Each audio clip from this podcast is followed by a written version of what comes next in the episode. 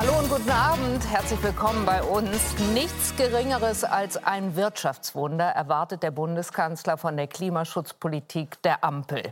Doch nachdem der Teilverkauf des mittelständischen Familienunternehmens Fissmann diese Woche bekannt geworden ist, fragt man sich schon, kann das klappen. Einige warnen auch schon vor der Deindustrialisierung Deutschlands, denn das Wärmewendentempo überfordere Menschen und Unternehmen gleichermaßen. Sollte sich Deutschland mehr Zeit nehmen, wie es zum Beispiel CDU-Vorsitzender Friedrich Merz äh, vorschlägt, darüber diskutieren wir, genau genommen über die Klimapolitik der Ampel, so haben wir das genannt, Ökowirtschaftswunder oder Gefahr für den Standort Deutschland.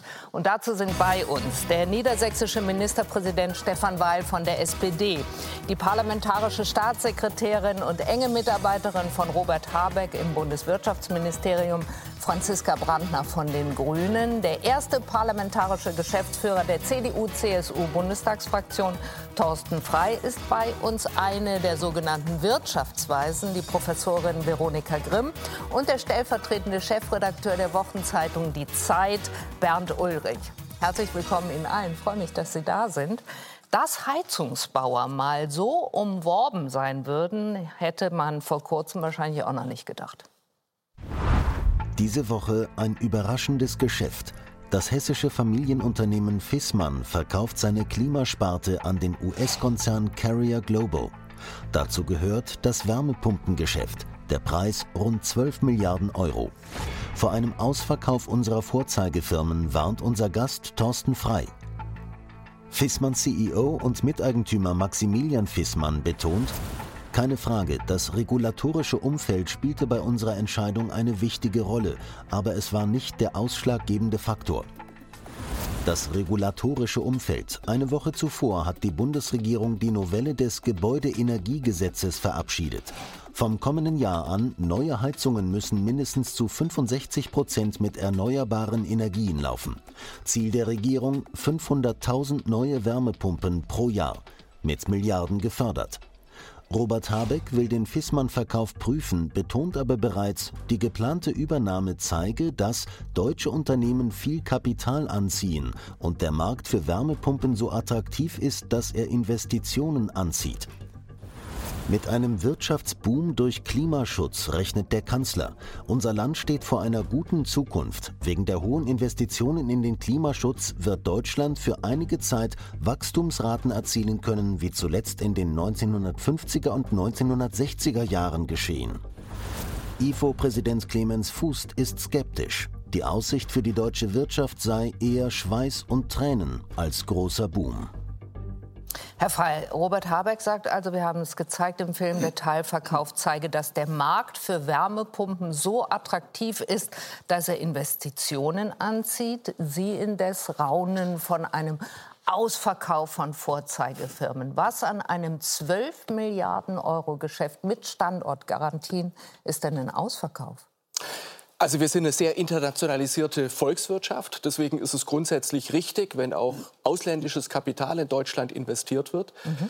Aber zum einen haben wir das vor etwa zwölf Jahren in Deutschland schon mal erlebt, als man sehr intensiv mit hohen Fördermilliarden in die Solarindustrie hineingegangen ist und innerhalb von Zu wenigen Zeiten Jahren von Kanzlerin Merkel, ja, Sie haben CDU, recht. Und innerhalb regiert. von wenigen Jahren ähm, im Grunde genommen nur noch Asiaten auf diesem Markt waren. Das ist der eine Aspekt. Der andere ist der, äh, Fissmann ist ja nur ein Beispiel von vielen. Wir erleben auch andere große Traditionsfirmen in Deutschland, Mercedes, Bosch, andere, Bayer, BASF, die eben nicht in Deutschland investieren, sondern ihre Investitionen in Polen, in China, in den USA machen.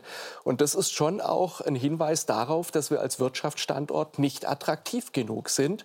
Der DIHK beispielsweise hat gesagt, dass etwa 32 Prozent der Unternehmen, die im Ausland investieren, das unter Kostengesichtspunkten machen. Und deswegen glaube ich, muss man schon Also aufpassen. ganz normal, oder nicht? Ja, es ist dann jedenfalls bedenklich für den Standort Deutschland, wenn wir offensichtlich nicht attraktiv genug sind für diese Firmen. Frau Brandner, ist also Deutschland nicht attraktiv genug? Ich möchte Sie erst noch vorstellen. Sie sind parlamentarische Staatssekretärin in Robert Habecks Wirtschaftsministerium, arbeiten eng mit ihm zusammen, waren auch an der Ausarbeitung des neuen Gebäudeenergiegesetzes beteiligt, das uns jetzt eher als dieses Heizungsgesetz äh, erscheint oder als solches vielleicht ein bisschen bekannter noch ist. Hat in Wahrheit dieses Gesetz die Firma Fiesmann in den Verkauf ausgerechnet ihrer ja sehr wichtigen Klima- Klima- und Wärmepumpensparte getrieben und es ist damit doch, wie Herr Frey sagt, ein Ausverkauf? Nein, wir haben eine sehr starke und große Investition eines amerikanischen Unternehmens in Deutschland. Zwölf Milliarden werden in Deutschland investiert. Das ist großartig. Und sie bringen zusätzlich ein Know-how mit in dem Wärmepumpensektor. Und Fissmann hört ja nicht auf zu existieren, sondern im Gegenteil bekommt Aktien an dem amerikanischen Unternehmen Carrier. Das heißt, de facto wird da ein Klimachampion aufgebaut, ein transatlantischer, der ermöglicht, dass wir in Deutschland sogar billiger Wärmepumpen haben werden, dass Fissmann investieren kann, Milliarden in neue Zukunftstechnologien mhm. in Deutschland. Das ist eine Win-Win-Situation. Aber es zeigt eben auch, dass wir natürlich ein Interesse daran haben, die neuen klimaneutralen Technologien bei uns voranzubringen, zügig voranzubringen, den Standort dadurch auch zu sichern. Und dadurch haben wir als Politik auch eine Aufgabe. Wir müssen schauen, dass genügend Arbeitskräfte dafür da sind. Mhm. Dafür haben wir ein Arbeitskräfteeinwanderungsgesetz modernisiert, diese Woche auf den Weg gebracht, günstige, äh, günstige Energie voranstellen. Dafür machen wir den massiven Ausbau der Erneuerbaren, werden einen zielgerichteten Industriestrompreis voranbringen und drittens schneller werden, die Bürokratie endlich abbauen, digitalisieren. Das machen wir in dem letzten Jahr mit einem Tempo, das wir 16 Jahre lang nicht gesehen haben. Und dann bin ich sehr zuversichtlich, dass die Kraft, die in diesem Land steckt, diesen neuen, besseren Wohlstand erarbeiten kann. Und ich halte nichts davon, den Wohlstand in diesem Land kleiner zu reden und auch nicht den Industriestandort schlechter zu reden, als er ist. Ah, ja, ja, okay. Aber der Finanzminister Teil der Koalition. Ähm, sieht das nicht ganz so positiv wie, sich, wie Sie. Er macht auch den Zusammenhang auf zu dem, was sich äh, in letzter Zeit verändert hat, nicht zuletzt durch das Gebäudeenergiegesetz. Und sagt der Welt am Sonntag, Zitat, den Fall Fissmann darf man nicht einfach abhaken der Einfluss einseitiger Kommunikation in Richtung Wärmepumpe und eine Überbeschleunigung der Veränderung sollte aber nicht unterschätzt werden. Nochmal, der Mann ist ja nicht Opposition, sondern Finanzminister und sagt dann auch noch, das darf sich nicht wiederholen.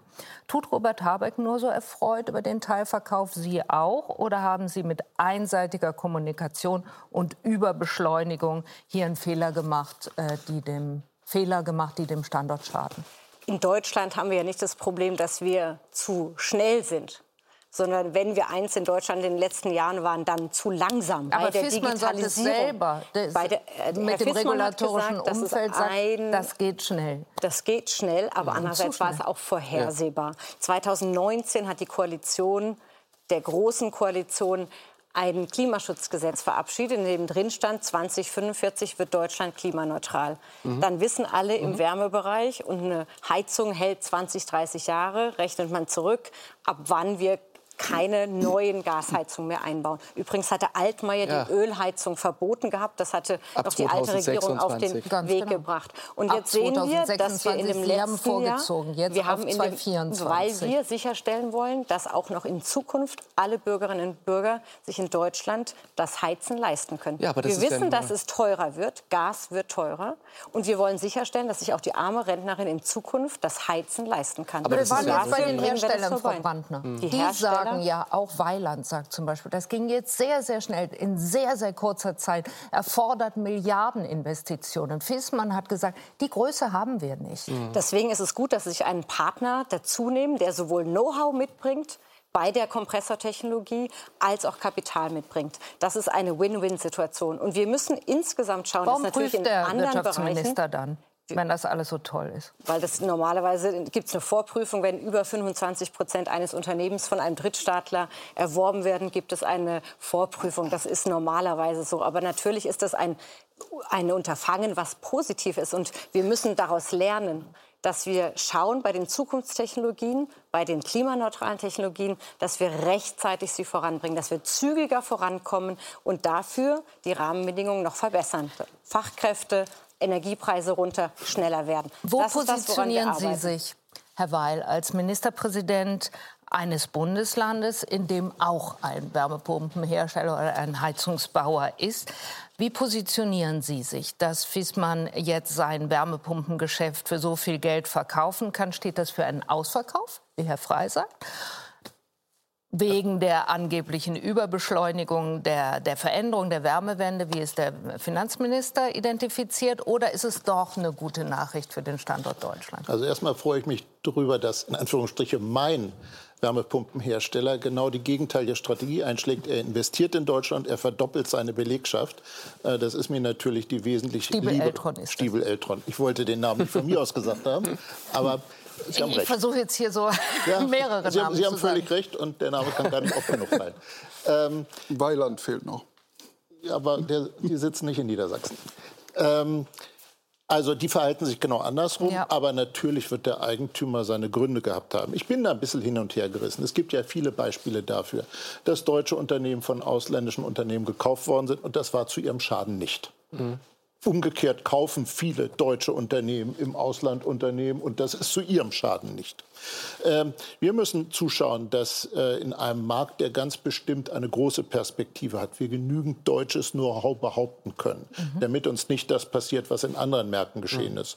Und äh, das Beispiel von Stiebel Eltron zeigt, das scheint zu gehen, jedenfalls unter den Bedingungen in diesem Unternehmen. Aber noch einmal, ich bin ziemlich sicher, die Eigentümer von Fissmann, die haben sich ganz genau überlegt, was sie machen. Normalerweise sind gerade mit Familienunternehmen wirklich sehr verbunden mit ihrem Unternehmen, ihrer Belegschaft, ihrem Standort. Leicht werden sie es mit Sicherheit nicht gemacht haben. Frau Grimm, Droht der Wärmepumpenindustrie das gleiche Schicksal wie der Solarindustrie jetzt, die gegen die subventionierte Billigkonkurrenz aus China dann irgendwann keine Chance mehr hatte? Nein, das würde ich nicht glauben. Ich glaube, ähm, dass auch beide Seiten hier ein bisschen recht haben. Mhm. Einerseits war der Hochlauf jetzt auch durch den, das Vorziehen des Gebäudeenergiegesetzes so schnell perspektivisch, ähm, dass dieser Zeitpunkt, ähm, dass man eine Kapitalerhöhung braucht, um überhaupt diesen Markt bedienen zu können, sehr, sehr schnell kam. Man hätte natürlich, wenn man das jetzt optimal gemacht hätte, hätte man das besser vorbereiten müssen, sodass sich die heimischen Hersteller auch darauf einstellen können und entsprechend ähm, Kapital beschaffen äh, und wachsen können.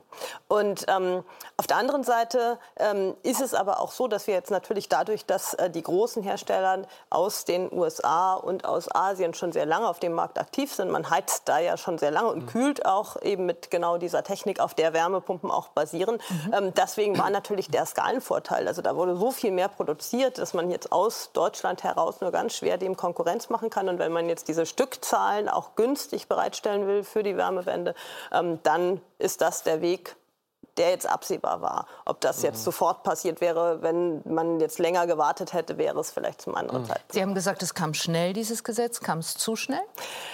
Ich finde das Gesetz ähm, ein bisschen zu eng in einigen Dimensionen. Ich finde auch, man hätte ja mit Blick auf, die, auf das Tempo, das wir jetzt nicht, brauchen ja. bei der Wärmewende insgesamt, die Wärmewende hängt ja an drei Aspekten. Einerseits die Heizung, andererseits die Sanierung von Gebäuden mhm. und auf der anderen Seite auch Wohnfläche pro Person. In allen drei Dimensionen müssen wir besser werden und wir haben eigentlich keine Chance, äh, das Tempo, das nötig ist, zu schaffen, wenn wir uns auf einen Aspekt ähm, konzentrieren. Wir brauchen mhm. jetzt auch sehr, sehr viele Handwerkerkapazitäten, um diese Heizungen einzubauen. Die fehlen ja an anderer Stelle.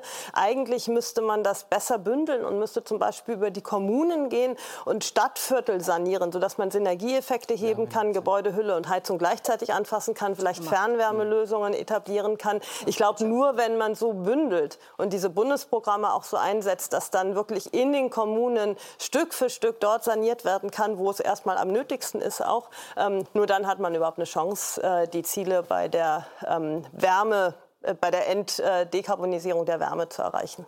Herr Ulrich, nur eine Woche nachdem das Heizungsgesetz durchs Kabinett gegangen ist und Herr Frey hat zu Recht darauf äh, hingewiesen, es ist damit noch nicht äh, in Kraft, denn es geht jetzt erst noch durch den Bundestag und vermutlich auch durch den Bundesrat. Also nur eine Woche danach sagt der erste deutsche Wärmepumpenhersteller, die ja eigentlich Aussicht auf einen gigantischen Markt haben könnten, das könnten sie alleine nicht wuppen. Sie seien nicht groß genug und müssten also zum Teil diese wichtige Klimasparte verkaufen. Zeigt dieser Teilverkauf, dass der deutsche Industriestandort dann doch dem plötzlich den dem rasanten Wärmewendentempo nicht gewachsen ist? Also ich glaube, wir müssen erstmal unsere Ängste ein bisschen sortieren. Also montags haben wir Angst, dass die Chinesen in den europäischen Markt eindringen und alles aufkaufen. Dienstags haben wir Angst, dass wir nicht genug Heizpumpen haben und die nicht billig genug sind. Mittwochs haben wir Angst, dass die äh, Japaner, die Koreaner und die Amerikaner den deutschen Markt überschwemmen. Ich weiß nicht, was die Donnerstagsangst dann ist. Also ich finde, das ist ein bisschen zu kleinteilig und zu pessimistisch, die ganze Diskussion. Und dann möchte ich noch einmal daran erinnern, äh, wo, warum... Dann drehen Sie es positiv. Ja, genau, ich drehe es positiv. Wir warum wir überhaupt, warum das überhaupt vorgezogen worden ist, das äh, mhm. Gebäudeenergiegesetz. Vor einem Jahr, wir erinnern uns vielleicht noch vage, äh, hat äh, eine fossile Diktatur einen Angriff gestartet auf die europäische demokratische Ordnung. Und diese fossile Diktatur haben zu großen Teilen wir mit unserem fossilen Geld bezahlt. Und äh, dann haben wir gesagt, müssen, da müssen wir raus aus dieser Abhängigkeit von Russland und aus der Finanzierung von deren Militärmaschinerie, die uns dann äh, in Europa angreift. So, und jetzt haben wir das einigermaßen geschafft, aber jetzt äh, zahlen wir das ganze fossile Geld äh, an die, zum Beispiel an Saudi-Arabien, ein Land, dem man jetzt nicht vorwerfen kann, dass es eine feministische Außenpolitik betreiben würde, die zusammen mit Iran und China äh, Geschäfte machen. Also wir finanzieren wieder die Gegner der Demokratie. Und unabhängig von den Klimazielen, die auch noch viel schneller erreicht werden müssen, wie der Klimarat letztes Jahr nochmal dargelegt hat, ja. äh, tun wir das äh, für unsere Freiheit und unsere Sicherheit. Also wenn man zugespitzt sagen will, unsere Freiheit wird auch im Keller äh, verteidigt. Und das sollte man jetzt ein bisschen positiver äh, fassen, finde ich. Also keine Überforderung, sondern ein positives Ereignis. Absolut. Freiheitsdienst. Herr Frey, naja. freuen Sie sich auch, denn immerhin das ist ja die gute Nachricht. Dafür hat die Union auch die ganze Zeit geworben. Wärmepumpen werden mutmaßlich jetzt billiger. Also zunächst einmal muss man natürlich sagen, dass der fossile Anteil am Primärenergieverbrauch bei 78 Prozent liegt. Deswegen kann man auch im Übrigen beim Strom ist auch ein hoher Anteil. Deswegen kann man ja nicht sagen, dass nur weil Strom verbraucht wird, das dann gleich ähm, ökologisch oder CO2-neutral wäre. Aber ich will auf einen anderen Ziel Aspekt... ist natürlich ein Strommix, der zu, zu 80 Prozent aus genau, erneuerbaren Energien genau. besteht. Aber dafür muss man ja dann noch einiges tun. Also ich will nur mal ein Beispiel nennen. Wenn man die Ziele des Bundeskanzlers umsetzen möchte oder der Bundesregierung, muss man täglich sechs Windräder bauen. Letztes Jahr sind in Baden-Württemberg mit einem grünen Ministerpräsidenten neun Windräder gebaut worden. Und in Mecklenburg-Vorpommern, immerhin an der Küste, waren es auch nur 15.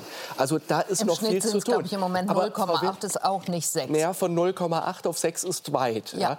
Aber ich will auf Folgendes hinweisen. Also es ist ja vollkommen richtig, dass wir uns für den Klimaschutz anstrengen, dass wir bis 2045 die Klimaneutralität erreichen, so wie es im Klimaschutzgesetz drinsteht.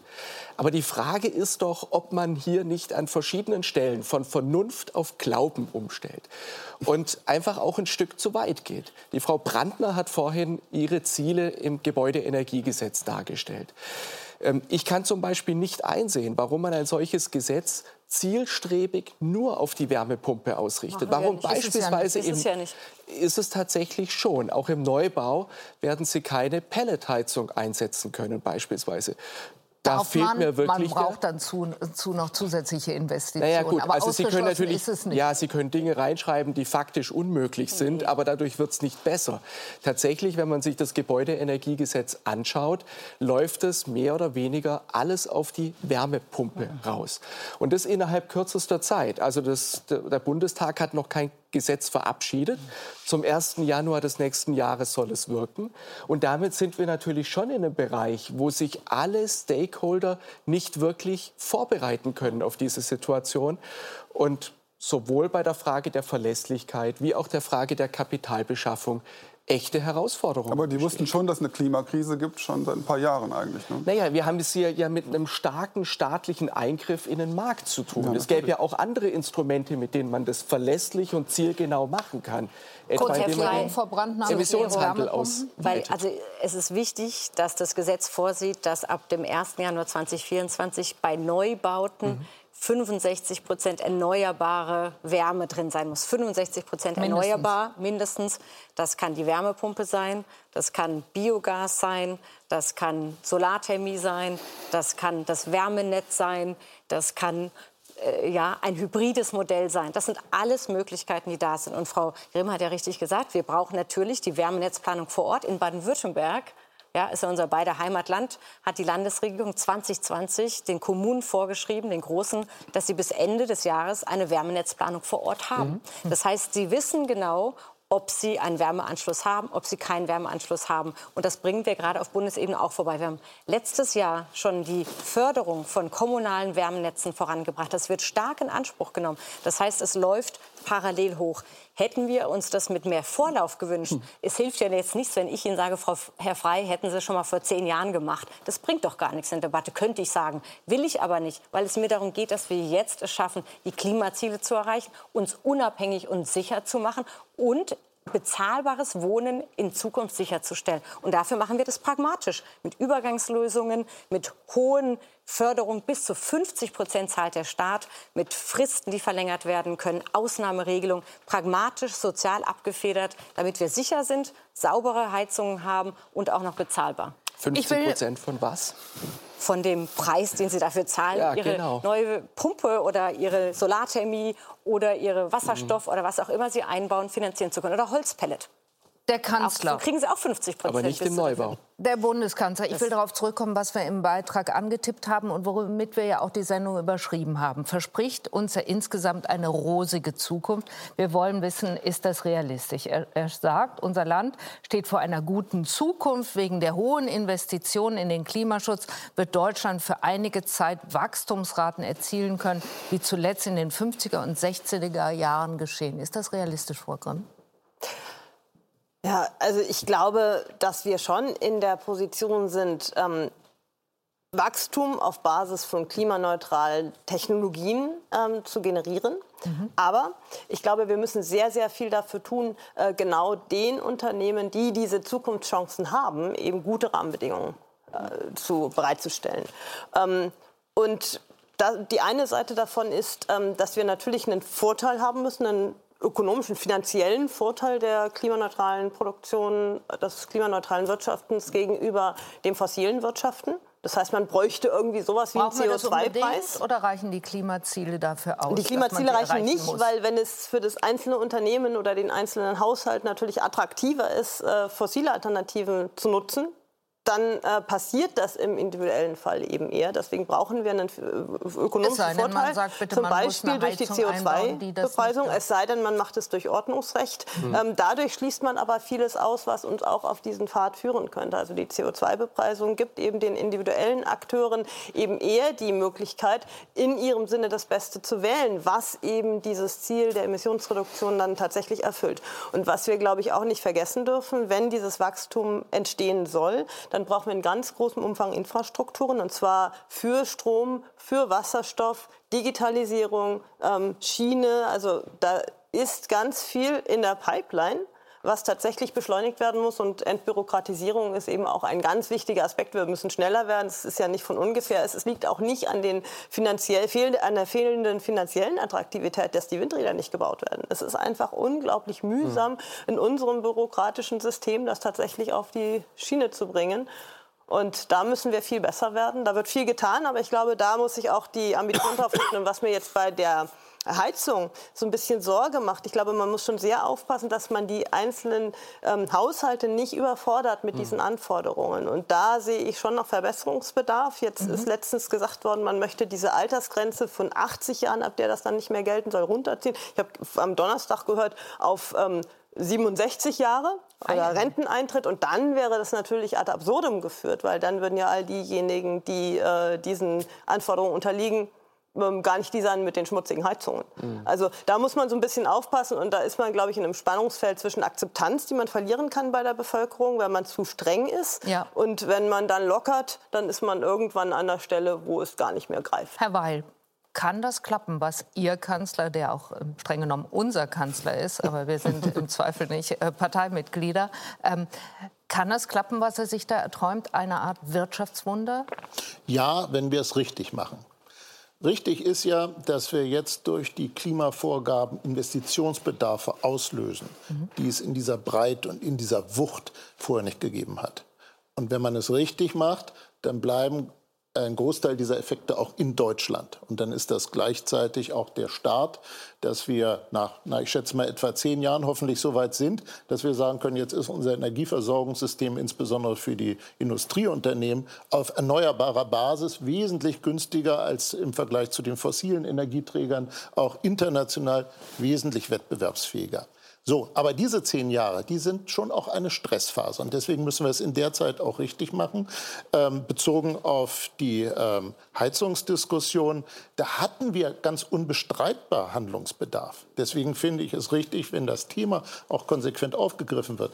Es gibt allerdings zwei Themen. Erstens, natürlich muss das Gesetz am Ende auch realisierbar sein. Mhm. Da muss ich sagen, gibt es inzwischen doch deutliche Fortschritte. Ich höre allerdings. Was meinen dem, Sie damit? Naja, die Übergangsfristen sind verlängert etc. Also da sind wirklich viele schwierige Punkte auch angegangen worden. Ich höre allerdings unverändert aus dem Handwerk, auch beispielsweise etwa von den Stadtwerken schon deutliche Bedenken, ob man das so schaffen kann. Also da würde ich empfehlen, noch mal sehr genau in die Diskussion einzusteigen. Heißt das, Sie würden empfehlen, dass man es äh, später beginnen lässt? Ja, wenn man den Eindruck hat, ja, das, kann, das, kann, das können wir realisieren, und zwar nachdem dann tatsächlich auch dieser Check stattgefunden hat, dann kann man das auch so machen mit der Zeit. Aber im anderen Fall wäre man gut beraten, tatsächlich auch beispielsweise zu sagen, so, wir müssen in vielen Bereichen, so wie es Frau Grimm gesagt hat, eben auch die regionale Wärmeplanung tatsächlich haben. Mhm. Wenn wir sie nicht haben, dann laufen wir Gefahr, da gewisse, auch in nicht unbeträchtlichem Ausmaß Fehlinvestitionen vorzunehmen.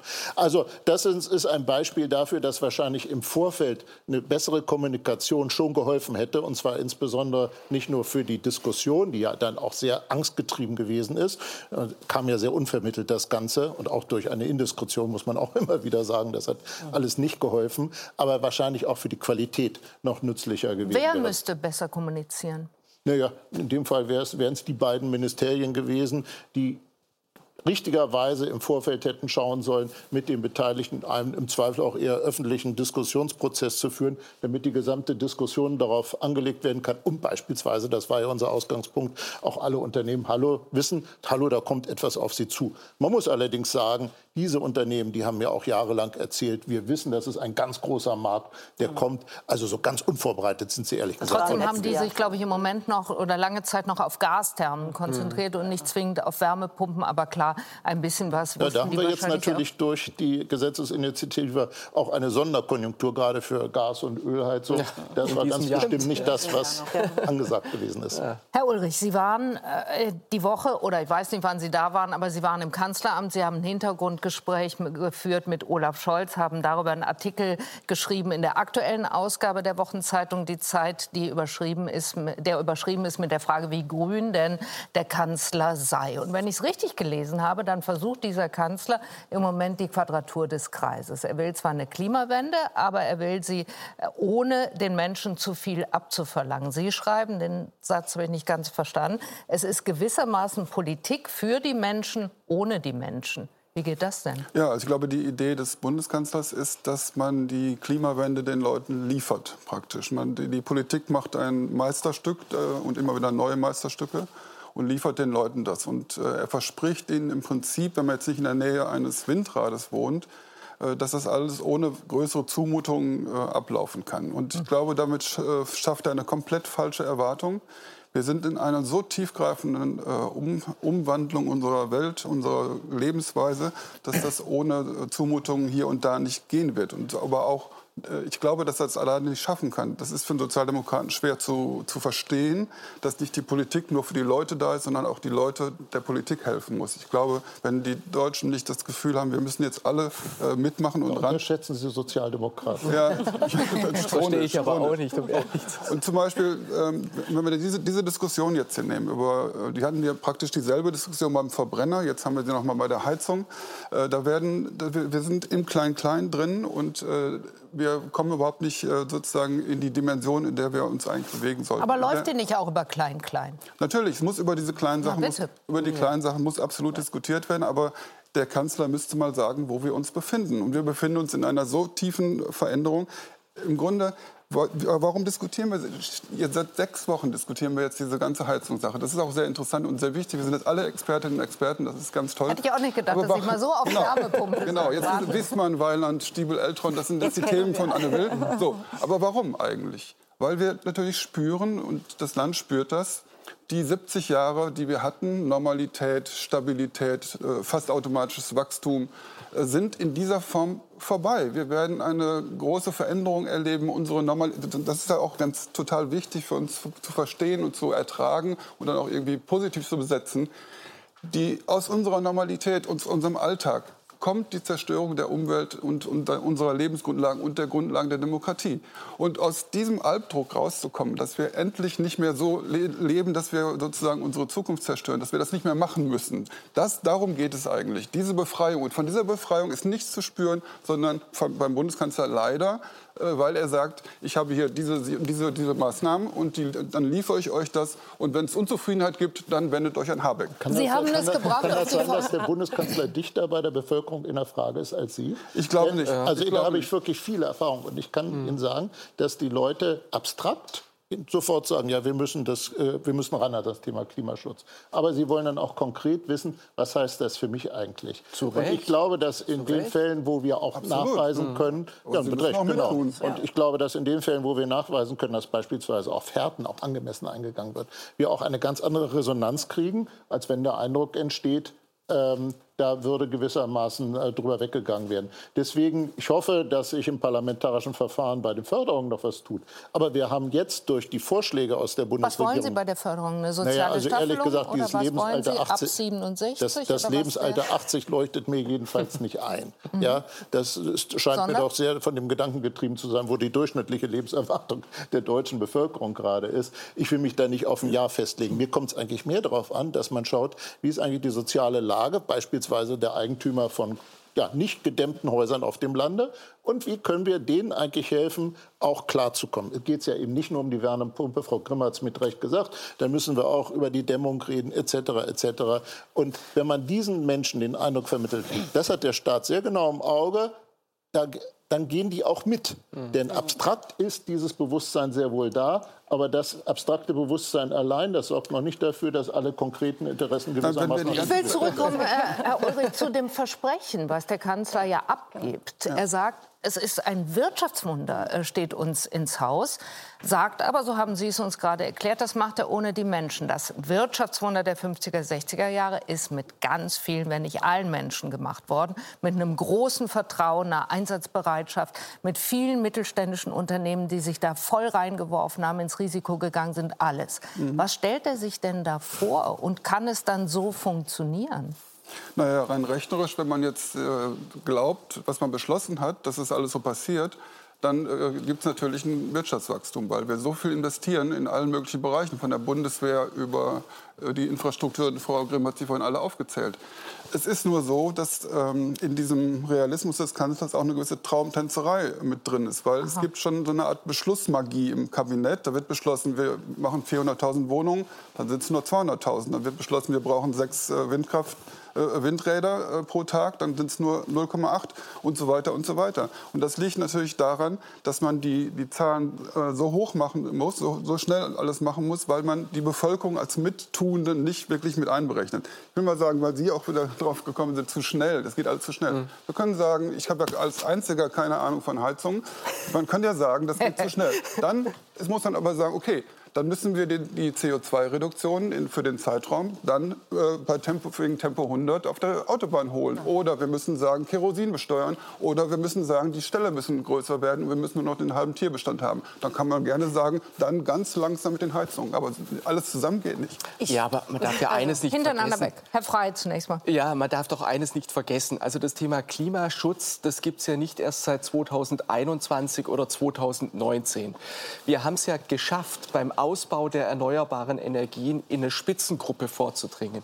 Und wir haben es geschafft, seit 1990 äh, den CO2-Ausstoß um 40 Prozent zu reduzieren. Ja, weil die DDR zusammengebrochen ist, mein Herr. Obwohl, obwohl unsere Volkswirtschaft sich verdoppelt hat in dieser Zeit. Ja. Also diese Entkopplung von Wachstum und CO2-Ausstoß, das ist doch tatsächlich gelungen. Und ich will vielleicht an der Stelle mal den Bundeskanzler in Schutz nehmen. Also es ist doch vollkommen richtig zu überlegen, was diese Maßnahmen für die Menschen Absolut. im Einzelnen bedeuten. Absolut. Denn erfolgreich wird man am Ende nur sein, wenn es uns gelingt, daraus ein Erfolgsmodell zu machen. Und Ich will, ich will nicht, ich will mich nicht entschuldigen oder ich will mich da nicht rauswinden, wenn ich sage, Deutschland ist für 1,73 Prozent des CO2-Ausstoßes verantwortlich.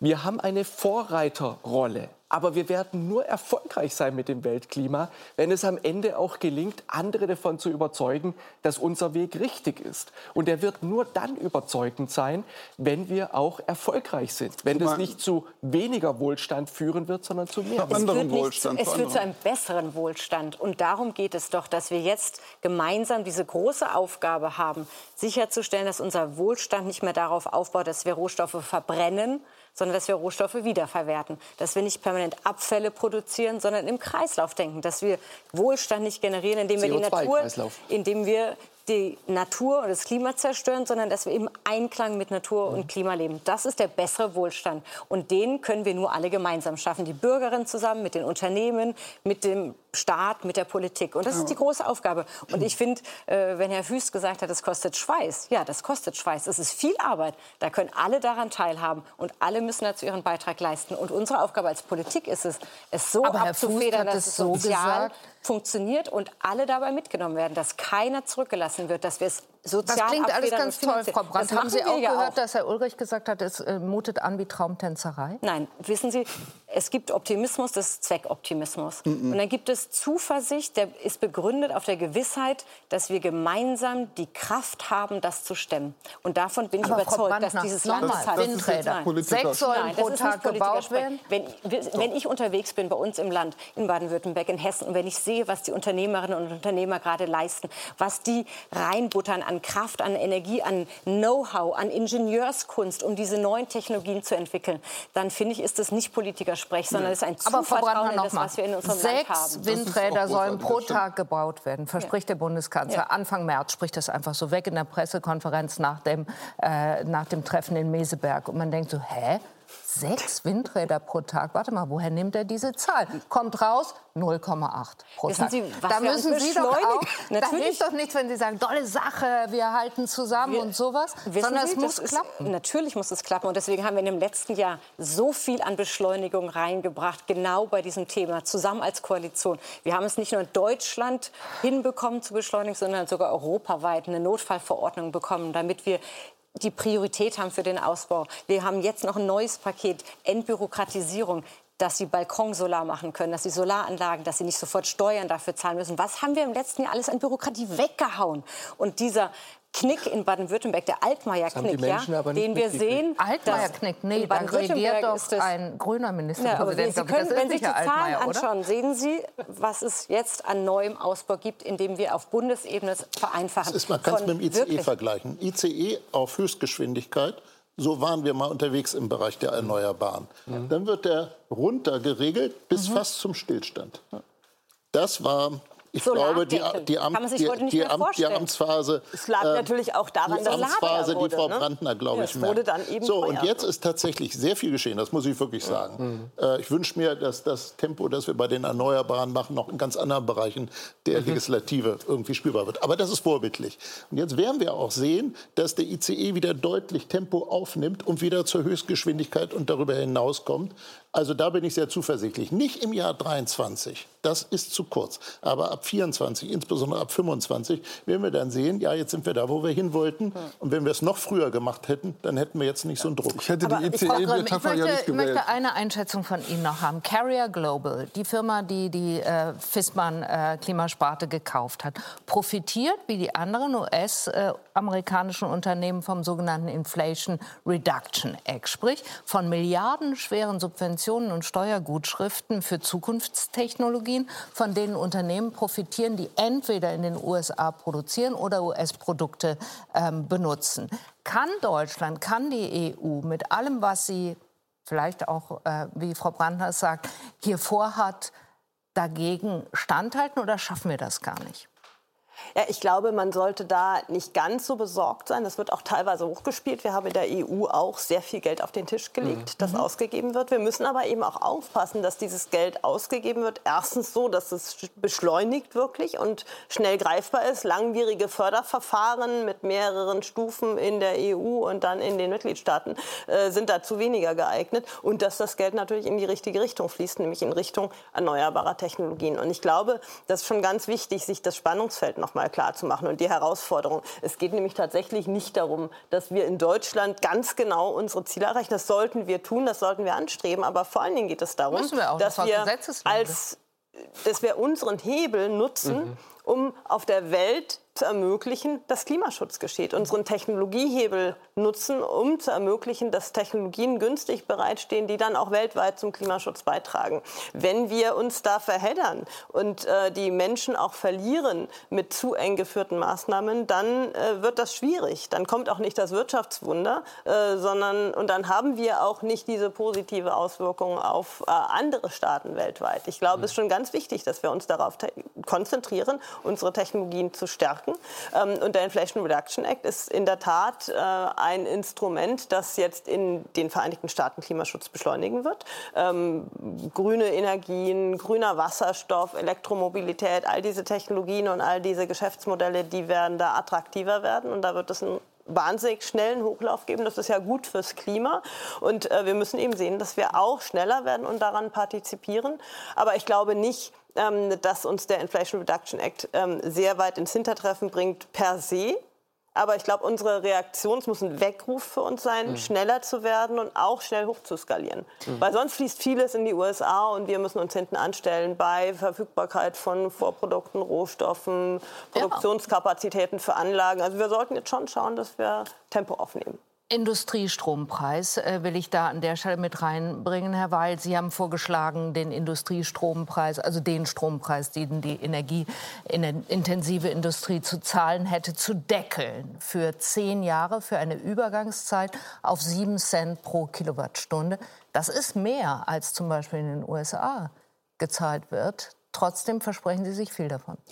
Also erstmal, ich rede lieber vom Transformationsstrompreis. Okay. Ich weiß genau, wir können nicht alle Industrieunternehmen jetzt äh, in dieser Weise äh, dann behandeln. Aber ich rede über energieintensive Unternehmen, die, fast, die typischerweise fast alle im internationalen Wettbewerb stehen, die in der Transformation stehen und die durch den wesentlich erhöhten durch, äh, Energiepreis wirklich besonders hart getroffen sind, weil sie nun mal Großverbraucher sind. Mhm. Und das sind Bereiche, die gehören für mich wirklich äh, zum engeren Kern der deutschen Industrie. Da reden wir beispielsweise über Chemie, da reden wir über Stahl. Und ich habe wirklich jetzt inzwischen viele, viele praktische Beispiele dafür, dass entweder bestehende Unternehmen sagen, häufig übrigens mit zum Beispiel amerikanischer Eigentümerschaft, sorry, aber ich kann meinen Eigentümern derzeit nicht erzählen, warum es Sinn macht, in Deutschland zu investieren, weil so unter diesen Bedingungen sind wir eigentlich nicht wettbewerbsfähig. Und ich habe Beispiele dafür, wo wirklich spannende Investitionsprojekte in Deutschland, in Zukunftsindustrien, also zum Beispiel Batteriezellfabrikation, mhm. hochgradig gefährdet sind. Das heißt jetzt vornehm geprüft werden, aber die waren eigentlich schon abgesegnet und die sind tatsächlich hart gefährdet. Und das können wir uns nicht erlauben. Ich komme noch mal zurück auf das Eingangszitat von Olaf Scholz mit dem äh, Wirtschaftswunder und ja. den großen Wachstumsraten. Das setzt voraus, dass wir in den nächsten zehn Jahren aber auch nicht zu viel Substanz verlieren. Und ich würde deswegen diese Herausforderung durch den IAA, der, wie ich finde, industriepolitisch, wenn ich Amerikaner wäre, würde ich sagen, boah, also so wünsche ich äh, mir das für mein Land. Wie können wir in Europa und in Deutschland nicht tatenlos gewissermaßen zur Kenntnis nehmen, sondern wir müssen auch äh, schauen, und das finde ich eine ganz gesunde Vertretung eigener Interessen, dass wir unsere industrielle Substanz schützen und dass wir unseren Anteil an den Zukunftsindustrien sichern. Robert Habeck arbeitet, glaube ich, auch daran, will nächste Woche da was bekannt geben. Können Sie uns schon sagen, welche Höhe hat dann der Industriestrompreis oder Transformationsstrompreis oder wie auch immer der heißen wird? Ich kann Ihnen jetzt natürlich nicht das Vorab-Bild äh, zeigen, aber so in die Richtung ähm, kann ich natürlich auch gerne argumentieren. Das ist ja so, wie Herr Weil gesagt hat. Wir haben jetzt noch die Preisbremsen aus dem Krisenjahr. Wir werden dann billige erneuerbare Energien haben und wir müssen es auch vereinfachen, dass Unternehmen direkt mit den erneuerbaren Energienproduzenten die Abnahmeverträge machen können, das unterstützen. Und dann haben wir eine Phase dazwischen. Und das ist die, die wir überbrücken müssen, damit die Unternehmen, die sich auf den Weg der Transformation machen, nicht verloren gehen und das dass die jetzt, neuen das ist diese Phase die Phase die fängt nächstes Jahr an 24 bis dahin laufen ja die Bremsen momentan ja, haben wir ja Preisbremsen das heißt wir haben ab dann diese Überbrückungszeit mhm. für die energieintensiven die die Transformation machen und für jene die neue Technologien aufbaut. Chips Halbleiter Medizintechnik viele Bereiche.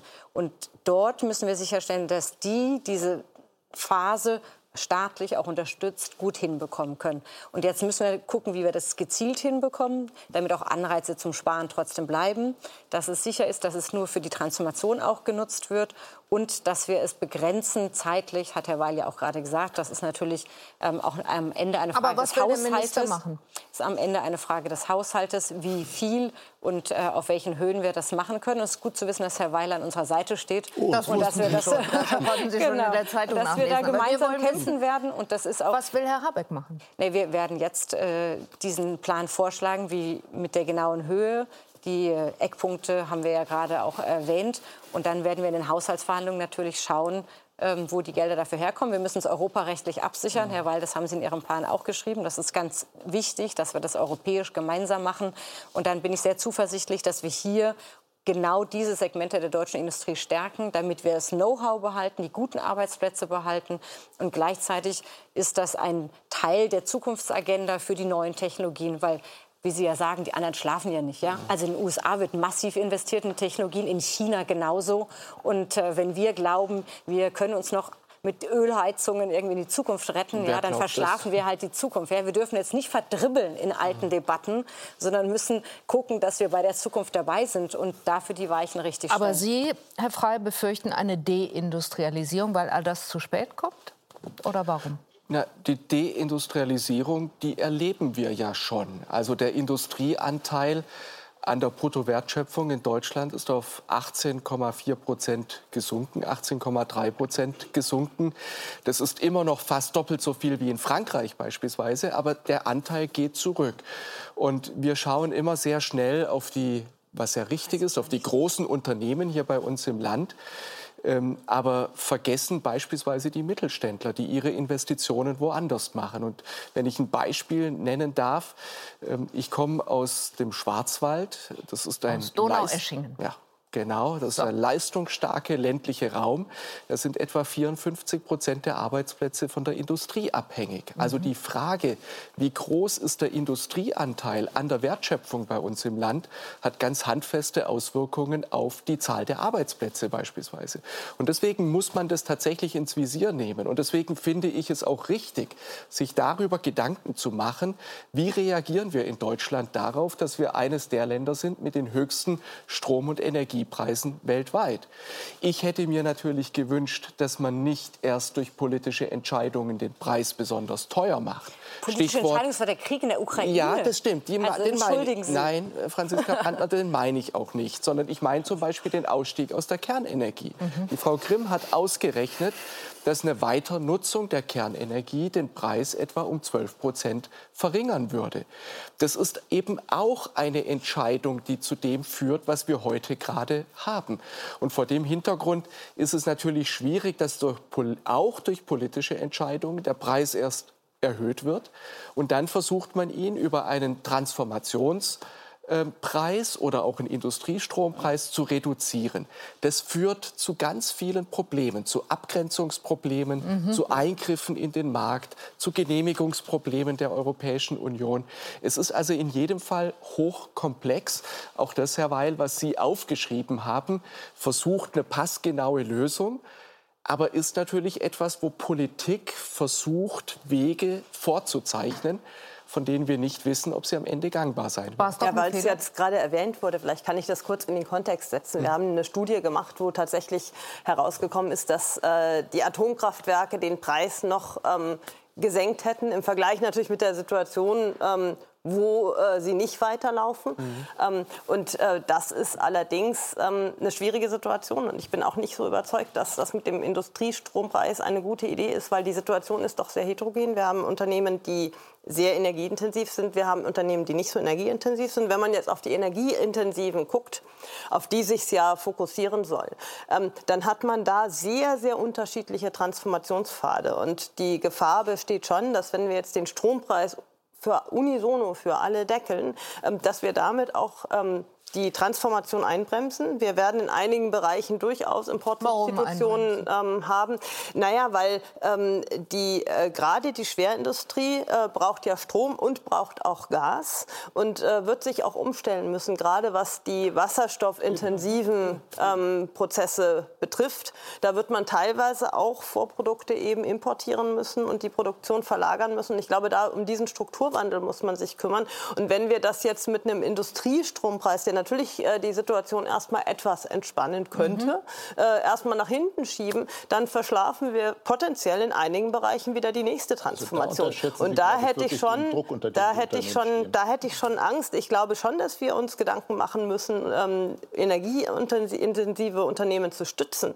Aber ich denke, dass man genauer hingucken muss äh, und aus welchen Gründen man das machen will. Weil bei einigen Unternehmen wird es einfach eine signifikante Transformation geben müssen, wenn wir die jetzt mit mit viel Geld erstmal hinauszögern und abfedern, dann kann es eben passieren, dass wir das Geld nicht zur Verfügung haben, um mhm. eben äh, wachstumsfördernde Investitionen anzuheizen. Und da kann es schon zu, auch eher zu einem Hemmnis werden für die Transformation und auch zu einem Hemmnis für innovative Unternehmen, die ja dann relativ schlechter gestellt sind. Also deren ja. Chancen sind dann schlechter. Also ich bin bei so einem generellen Industriestrompreis wäre ich relativ skeptisch. Ich will mit Ihnen noch mal darauf schauen, dass für all das man Unterstützung braucht. Die Bevölkerung, wir haben es angesprochen, aber man braucht eventuell auch politische Parteien, die das Ganze auch über eine längere Zeit äh, vorantreiben. Wir haben uns gefragt, schafft es Deutschland, die Klimaziele bis 2045 zu erreichen, wenn es bis dahin mindestens noch sechs Bundestagswahlen geben wird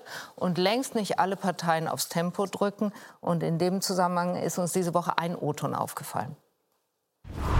Jeder von uns nimmt das Thema Klimaschutz sehr ernst. Wir sind allerdings nicht so im Alarmismus unterwegs wie hier einige in der Bundesregierung und schon gar nicht wie diejenigen, die sich auf die Straßen äh, kleben und Rettungswagen äh, behindern im äh, vermeintlichen Sinne eines höheren Ziels. Und die Welt, Herr Strempel, geht nun in der Tat morgen nicht unter. Ja, das ist unsere Auffassung. Ich hätte sogar sagen können, wir haben die nächsten 20 Jahre Zeit. Wir sprechen ja über Klimaneutralität im Jahr 2045. Und selbstverständlich müssen wir da nicht äh, erst anfangen, sondern wir müssen da am Ziel sein. Bernd Ulrich, hat Deutschland noch Zeit? Ich glaube, die ganze Welt hat keine Zeit. Man kann sich ja die ganzen Untersuchungen angucken. Äh, was hat sich Paris, das Pariser Abkommen vorgenommen? Wo stehen wir heute? Und äh, es sind unterschiedliche Zahlen, auf welchem Pfad jetzt Deutschland sich befindet, auf einem 2-Grad-Pfad oder 1,8 Grad oder 2,5. Aber natürlich haben wir überhaupt keine Zeit. Und das ist ja auch, das ist ja wirklich, glaube ich, schwer zu verstehen, vielleicht für konventionelle Politik, auch für Herrn Merz. Es gibt etwas ganz Neues in diesem Jahrhundert und das ist, die Agenda der Politik ist nicht mehr nach hinten offen. Das heißt, wir können nicht mehr verschieben. Verschieben ist verschärfen, später ist heißer. Das ist die Lage, in der wir sind. Und wer jetzt sagt, wir haben ein bisschen, wir haben noch Zeit, äh, und wir müssen darauf Rücksicht nehmen, dass die Leute vielleicht ein bisschen zu wenig, äh, sich nicht so gerne anpassen wollen, nicht so viel Zumutung haben wollen. Der sagt gleichzeitig, in zehn Jahren sind sie bereit, doppelt so viel Zumutungen die dann kommt über noch, noch schnellere Klimawende und über die Klimakrise zu ertragen. Und das halte ich für völlig, also Geschwindigkeit ist wirklich eine Demokratiefrage heutzutage. Und äh, das ist wirklich, was Sie gesagt haben, Frau Wild, ist völlig richtig. Es muss einen Konsens der vernünftigen und anständigen Parteien in Deutschland geben über die, über die Klimageschichte. Und was die CDU macht. Hatte ich das gesagt? Ja, ja das, äh, das, was, was Merz macht und was die CDU insgesamt macht, ist einmal jetzt sozusagen Tempo rausnehmen äh, und so, so tun, als hätten wir noch Zeit. Und das andere ist, so wie die Regierung manchmal magische Beschlüsse fasst, so hat die äh, Opposition magische äh, äh, Technologien die ganze Zeit, die sie reinbringt in die Sache. Natürlich CCS, also die Verpressung ja. von Kohlendioxid in die Erde, alles äh, super E-Fuels, alles super. Nur wird uns das nicht äh, alles andere ersparen. Das, ist, das muss zusätzlich natürlich auch noch kommen, damit wir einigermaßen in den Klimazielen bleiben. Aber es ersetzt nichts von dem, was jetzt geplant ist. Das, da müssen Sie sich einfach damit zu bekennen, dass Sie das auch wollen und die Leute mit überzeugen und nicht sozusagen auf den, äh, auf den Bedenken der Menschen Klavier spielen. Herr Frey, was versprechen Sie sich davon? Also zu sagen, im Gegensatz zu allem, was die Wissenschaft uns sagt, die nämlich äh, dauernd trommelt und sagt, äh, es gibt überhaupt keine Chance mehr, Tempo rauszunehmen. Man ist schon zurück in der Geschwindigkeit. Was versprechen Sie sich dann davon zu sagen, in Gestalt von Herrn Merz, Sie nehmen den Klimaschutz zwar ernst, aber wir hätten noch Zeit?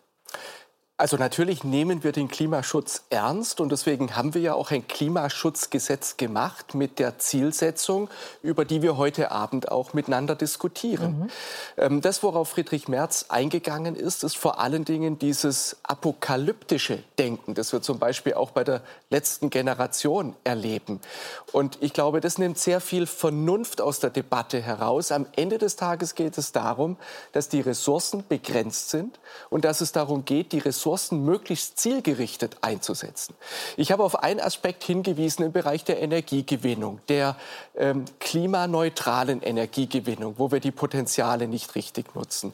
Und man könnte natürlich auch weitergehen in die anderen Themen und sagen, wir haben da eine totale Verengung auf diese Vermeidungsdiskussion. Die werden wir brauchen, aber sie wird alleine nicht reichen. Alleine mit Vermeidung werden wir den Klimawandel nicht aufhalten. Deswegen brauchen wir wir auch Technologien. Da geht es um Natürlich. CCS und Absolut. CCU. Es geht um genau diesen CO2, diese CO2-Kreislaufwirtschaft, diese Milliarden für natürlichen Klimaschutz, von der die Frau Brandner vorhin gebracht. gesprochen Absolut. Ja? Machen wir. Und das ist das Entscheidende. Aber dazu fehlt bei uns in Deutschland derzeit noch die gesetzliche Grundlage. Es fehlt die Infrastruktur dazu.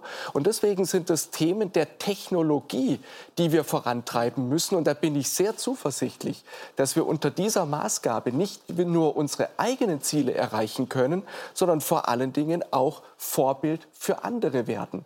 Dann können wir wirklich was fürs Weltklima tun und nicht nur das, dann ist es auch möglich, daraus ein Wachstumsmodell Herr Frei, mit jedem Aber stirbt ein Baum. Und die CDU ist voller Aber jeden Tag.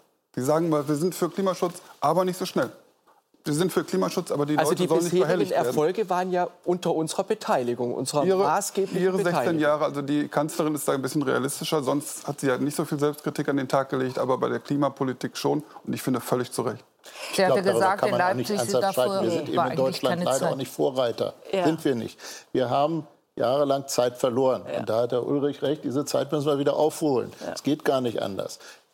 Der einzige Punkt, auf den ich wirklich Wert lege, ist, wir müssen dieses diese Aufholjagd schaffen. Aber wir werden sie nicht schaffen, wenn die Leute den Eindruck haben, wir gehen gewissermaßen mit der Dampfwalze über Interessen weg. Das ist ja. mühsam und das ist anspruchsvoll für alle Beteiligten. Aber wir müssen beides schaffen. Und insofern stellt sich in diesen Jahren, und ich sage, wie gesagt, ich habe für mich persönlich sagen wir mal, den Zeitraum von zehn Jahren, ähm, wirklich eine Herausforderung, die wahrscheinlich in dieser Form einzigartig ist, aber die man anpacken muss, weil die Alternative ist leider so, wie Herr Ulrich sie gesagt hat. Also müssen wir es machen. Aber in dem Zeitpunkt, und das darf ich in der Sendung nicht auslassen, äh, Frau Brandner, genau in der Phase, die so wichtig ist, leistet sich Ihr Ministerium einen ausgewachsenen äh, Skandal. Äh, jedenfalls äh, steht es in dem Vorwurf, Vetternwirtschaft zu betreiben. Das ist jetzt bitter, glaube ich will es kurz den Zuschauerinnen und Zuschauern erklären. Man bräuchte ein Organigramm, man müsste eine super Zeichnung machen. Aber im Zentrum steht einer der anderen Staatssekretäre, nicht äh, Sie, sondern Patrick Reichen, der Energiestaatssekretär. Dessen Schwester ist mit einem anderen Staatssekretär verheiratet, Michael Kellner, Verena Greichen. Die arbeitet beim Öko-Institut, genau wie ein weiterer Bruder Jakob Greichen. Dieses Öko-Institut kriegt Aufträge des Bundeswirtschaftsministeriums. Jetzt kam hinzu, es gab ein Auswahlverfahren für den neuen Geschäftsführer der bundeseigenen deutschen Energieagentur, bei dem Herr Greichen, der in der Findungskommission äh, gesessen hat, mitvotiert hat für seinen Trauzeugen. Wie sehr hilft das jetzt alles? Oder anders gefragt, wie viel Vertrauen in die Professionalität des Ministeriums und der Partei kostet Sie das?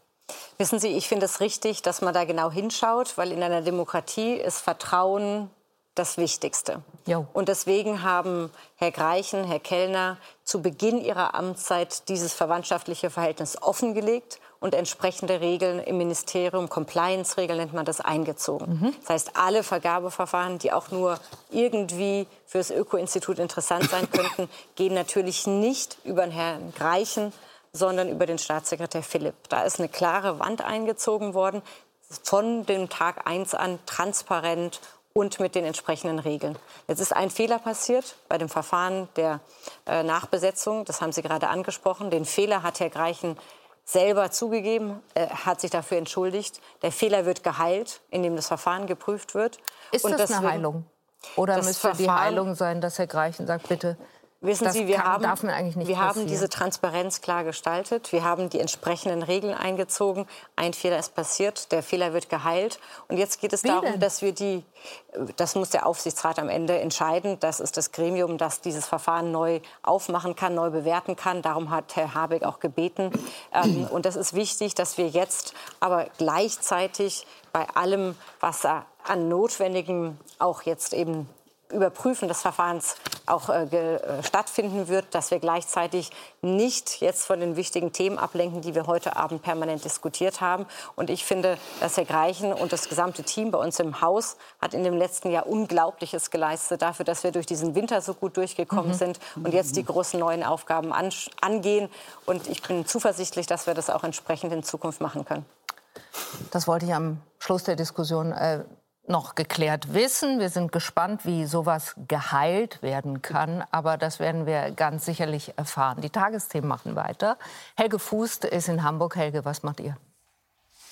Ja, Anne, wir schauen auf die Sorgen vor Ort in vielen Kommunen Deutschlands, denn so viele Geflüchtete wie seit Jahren nicht kommen hierzulande an. Die Ampelregierung hat sich jetzt offenbar in einer wichtigen Frage geeinigt und will sich dafür einsetzen, dass Asylverfahren an der EU-Außengrenze durchgeführt werden. Mehr dazu gleich in den Tagesthemen. Das jetzt in den Tagesthemen. Tschüss, auf Wiedersehen.